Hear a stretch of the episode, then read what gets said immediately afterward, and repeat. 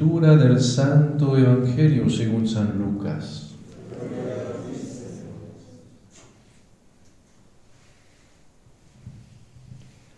En aquel tiempo, el ángel Gabriel fue enviado por Dios a una ciudad de Galilea llamada Nazaret, a una virgen desposada con un varón de la estirpe de David llamado José.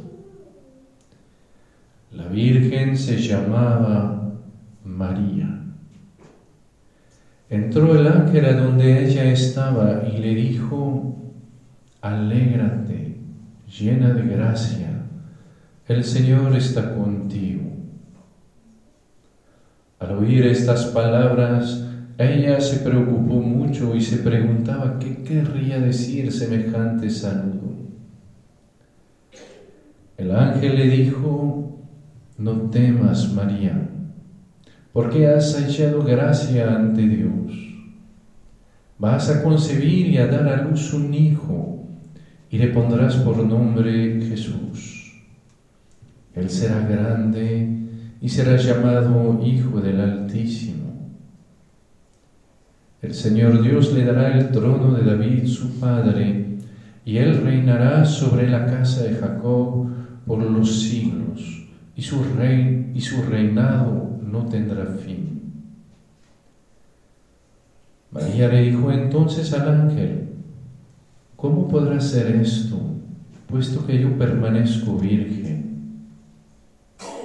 El ángel le contestó, el Espíritu Santo descenderá sobre ti y el poder del Altísimo te cubrirá con su sombra.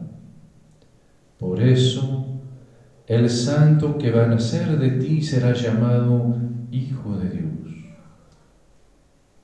Ahí tienes a tu parienta Isabel, que a pesar de su vejez ha concebido un hijo y ya va en el sexto mes, la que llamaban estéril, porque no hay nada imposible para Dios. María contestó, yo soy la esclava del Señor cúmplase en mí lo que me has dicho. Y el ángel se retiró de su presencia. Palabra del Señor.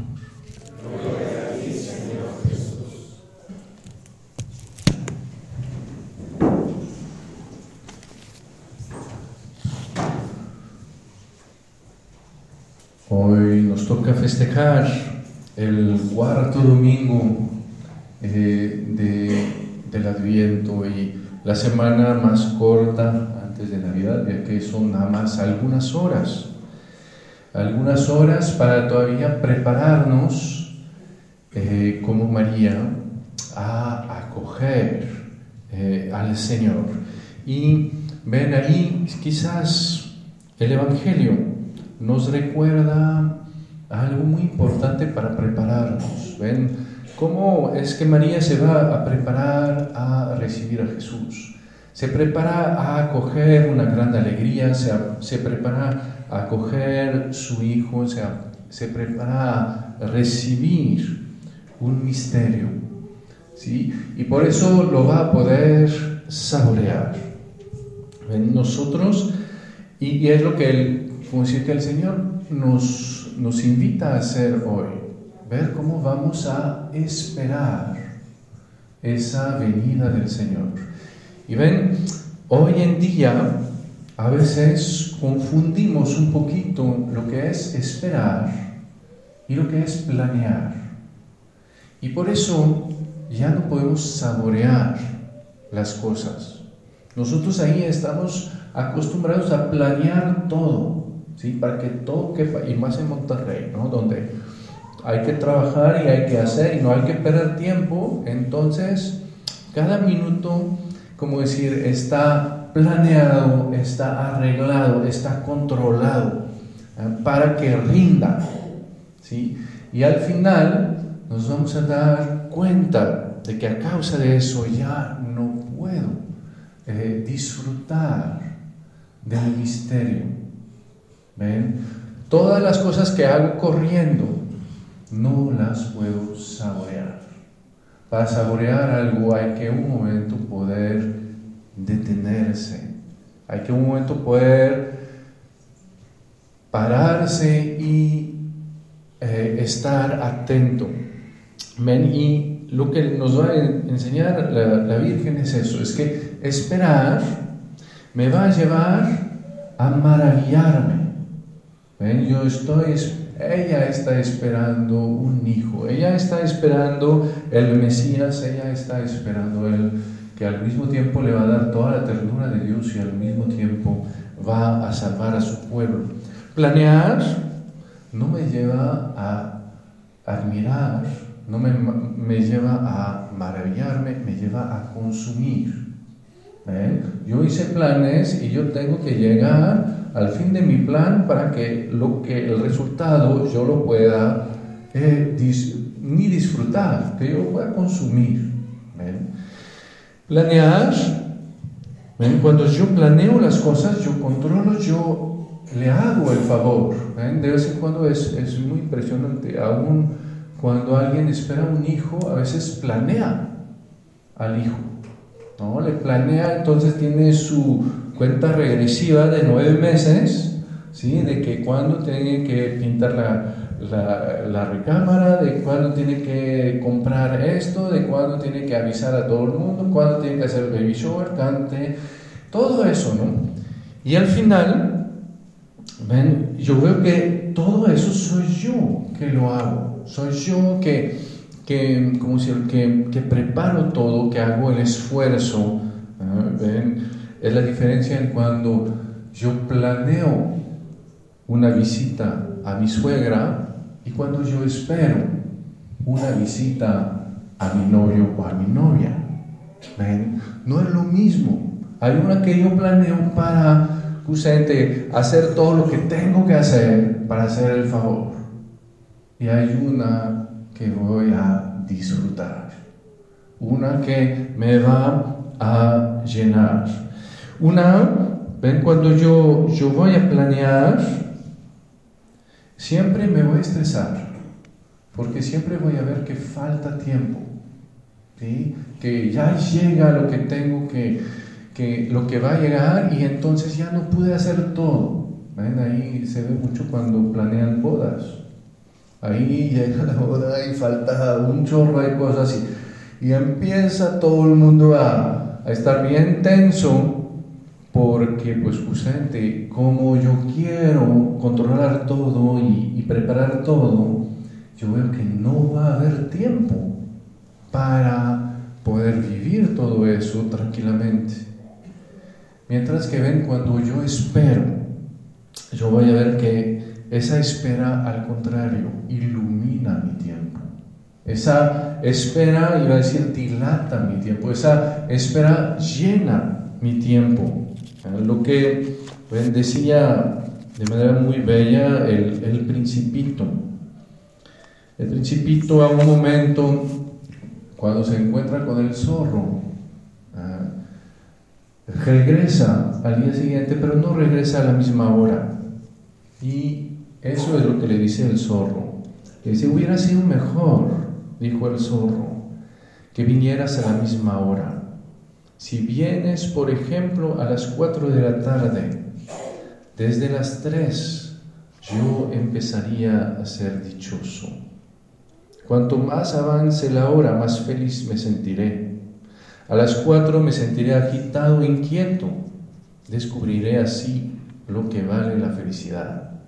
Pero si tú vienes a cualquier hora, nunca sabré cuándo preparar mi corazón, cuándo vestir mi corazón.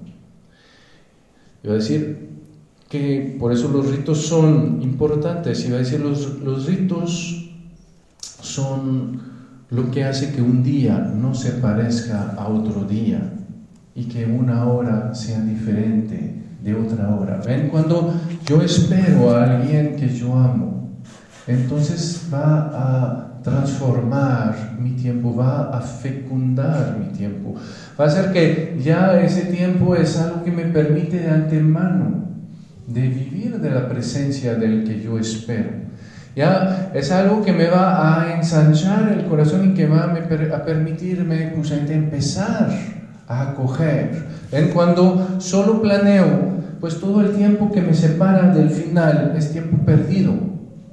Cuando yo espero, todo el tiempo que me separa del final es algo que me permite acoger más al otro en mi corazón. ¿Ven? Por eso el Señor hizo que una madre que espera a su hijo lo esperas nueve meses, para que todo ese tiempo no sea algo en que en uno en su corazón le va haciendo más y más y más espacio, lo va acogiendo de manera más y más profunda. Y que cuando por fin lo tiene presente, ya lo ama, ya le tiene un lugar en el corazón, ya como decirle, lo, lo, como si lo esperaba y se puede, eh, como decir, maravillar. ¿Ven? Es, es muy bello también que ver que cuando yo planeo, pues yo controlo todo. Al final todas las cosas soy yo que decido cómo se hacen y cómo no se van a hacer y etcétera, ¿no? Cuando al contrario yo voy a acoger, entonces voy justamente a aceptar que hay algo más grande que lo que planeo. Ahí me voy a poder abrir a una presencia, a un misterio que me rebasa y que entonces ahí sí me va a poder enamorar, me va a poder maravillar. Lo que yo hago, lo que yo controlo, nunca le va a dar sentido a mi vida. Y lo más que me va a poder dar es que más, o menos voy a saborear que la organización salió como yo quería. ¿sí? Cuando al contrario, acepto que no es lo que voy a hacer que es lo más importante, sino es el que viene hacia mí que es el más importante. Y que entonces voy justamente a preparar mi corazón a acogerlo. Entonces ahí puedo acoger algo que es mucho mayor que todo lo que pensé, todo lo que organicé. Y ahí sí voy a poder encontrar algo que le da sentido a mi vida, algo que voy a poder saborear, algo que me va a poder enamorar. Y entonces, eh, bueno, hoy tenemos ese día para justamente esperar al Señor, ver cómo no es lo que voy a hacer que es lo más importante, sino cómo justamente lo que voy a hacer va a ser para abrirme, para acostumbrar mi corazón, para amansar mi corazón a esa, esa, esa venida, esa presencia del Señor. Y para que yo pueda disfrutar. El amor es diferente del trabajo. El trabajo, cuando voy a ver a alguien que hace algo para mí, pues entre más hace y más perfecto, más me va a impactar. El amor no es así. No es el amor más visible que me impacta más. ¿sí? Al contrario, el amor entre más profundo, pues al exterior, pues parece normal, porque su intensidad no viene de lo exterior, su intensidad viene desde dentro. ¿sí? Hay una manera de besar que puede ser muy ostentosa, y que no quiere decir forzosamente que yo amo mucho a la gente. Y hay unos besitos que pueden ser bien tranquilitos, bien dulces y que pueden cambiar toda mi vida. Porque la intensidad del amor no se viene de lo que aparenta, sino se viene de lo profundo. Pero para eso, si no preparo mi corazón, entonces se me hace que, ya que no se ve mucho, entonces no es mucho. ¿sí? Y me voy a perder en toda la intensidad de ese amor que me viene a encontrar. Cuando veo un niño, yo puedo decir, ah, pues es un niño más, ¿no? Excepto que para su mamá no es un niño más. ¿Por qué? Porque ella se preparó todos esos meses. Ella empezó a amarle todos esos meses, ella le empezó a dar su vida todos esos meses. Cuando llega no es un niño más. ¿sí? Es su niño. Es alguien que ya la enamora. Pues ven, es lo que nos, nos invita a vivir la Virgen hoy. y de manera más, todavía más amplia en todas nuestras eh, Eucaristías. En tantas veces no vamos a disfrutar de la Eucaristía o no vamos a disfrutar de la Navidad porque no nos preparamos. ¿sí? Y que llegamos y tenemos eso y después tenemos lo otro y tenemos otro y como lo exterior no es así tan glamoroso, ah, pues ahí estamos, nos, nos aburrimos un rato y después salimos. ¿sí? Es cuando me voy a disponer ¿ven? que entonces voy a poder descubrir el amor que está detrás. Y ahí me voy a poder dejar enamorar. Santa Teresita decía que ella cada vez que iba a misa el día anterior, su hermana mayor la preparaba. su hermana mayor la tomaba sobre sus rodillas y le decía lo que iba a hacer el día siguiente. ¿No? Para que ella se diera cuenta desde el día anterior, pues justamente lo que iba a pasar, que pueda preparar su corazón, que pueda abrirlo, que pueda, ven cuando espero, ¿qué va a pasar? Es que en lugar de dejarme enganchar por todo lo que pasa, yo voy a poder concentrarme sobre lo que está profundo. ¿Ven? De vez en cuando venimos el domingo a misa, voy a, la Navidad, y hoy en la noche, y, y, hay pleitos en la familia, o hay uno que llega tarde, o hay el, como decía, el pavo que no está cocido, o hay que falta esto, que falta lo otro. Y entonces, cuando no tengo el corazón preparado, pues al final me, me deja, me, como si me llenan todas esas cosas. Mi, mi vida se vuelve una reacción a lo exterior. Cuando ya me preparo, yo sé a lo que voy, yo sé lo que es. Y entonces que esas cosas, pues ahí las vamos a dejar. Porque sé que eso no es.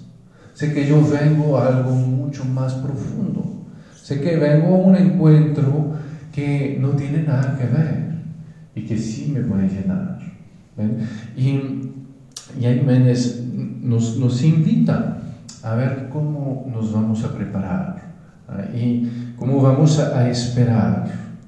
Cuando estaba en, en, África, el domingo era el día en que uno se viste más elegante de toda la semana, más que cuando va al trabajo. ¿sí? Porque usted va a encontrarse con quién es más importante que los que encuentro en la semana. ¿Con quién me enamora más que los de la semana? Desde el día anterior, poder pensar lo que voy a hacer. Igual, sé que si quiero poder llegar, necesito un poco de paz, necesito llegar un poco más temprano. ¿Sí? ¿Ven? Todas esas cositas que hacemos que nos preparan el corazón, que al final justamente hacen que yo no llego así nada más a ver, a, ver lo que hay que hacer y ya lo hacemos y ya, no, sino que ahí justamente vengo a algo que es mucho, mucho más profundo. Y termino con unos consejos de, ¿cómo decir?, de San Francisco de Sales, justamente para prepararse a la misa. Y son consejos que nos pueden servir muy bien para esta noche, para prepararnos a la misa de esta noche, ese, ese encuentro con el Señor que viene a nosotros. Y dice, la noche anterior comienza a prepararte para la Sagrada Comunión con muchas aspiraciones y deseos amorosos. Y acuéstate a la hora conveniente para que puedas levantarte temprano. Y si durante la noche te despiertas, llena enseguida tu corazón o tu boca de palabras amorosas, con las cuales sea tu alma perfumada para recibir al esposo, el cual en vela mientras tú duermes, se prepara para traerte mil gracias y favores si tú por tu parte estás en disposición de recibirlos. Y después sigue, por la mañana, levántate con gran alegría por la bienaventuranza que esperas. Y una vez confesada, ve con gran confianza, mas también con gran humildad, a recibir este pan celestial que te alimenta para la inmortalidad. Y termina diciendo, después de que hubieras dicho estas palabras, Señor, yo no soy digna, no mueves la cabeza ni los labios, ni para rezar ni para suspirar, sino que abriendo con suavidad la boca, levantando lo necesario la cabeza para que el sacerdote pueda ver lo que hace, recibe llena de fe de esperanza y de caridad a aquel en el cual, por el cual y para el cual crees, esperas y amas. ¿Ven? Esa preparación del corazón que me va a permitir entonces saborear ¿ven? ese amor del Señor que viene a encontrarme. Amén.